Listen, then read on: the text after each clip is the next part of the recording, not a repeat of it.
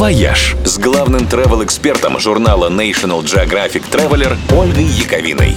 Всем привет! Уходящий 2020 был вот уж действительно незабываемым годом. И как-то очень хочется, чтобы следующий был, ну, получше.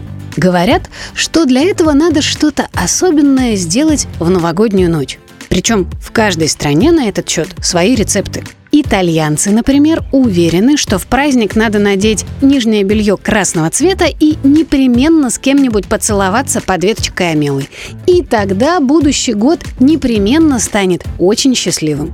Японцы считают, что для обретения удачи в последний вечер года нужно поужинать гречневой лапшой, а после наступления полуночи первым делом громко расхохотаться. А еще надо зажечь свечи и посмотреть на их пламя. Чем ровнее оно горит, тем более спокойный год вас ждет. Британцы счастливой приметой считают брюнетов. Чем больше их окажется рядом с вами в новогодний вечер, тем больше счастья ждет в новом году.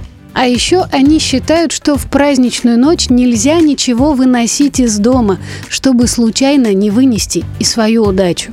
Греки в новогоднюю ночь сжигают старые ботинки, чтобы вместе с ними сгорели все былые невзгоды и неудачи. А во Вьетнаме считают, что чтобы отпугнуть зловредных духов, нужно в праздничный вечер как можно больше и громче шуметь.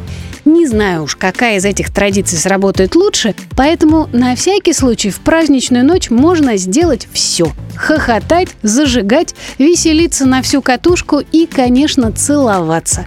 И тогда точно сработает наша российская главная новогодняя примета.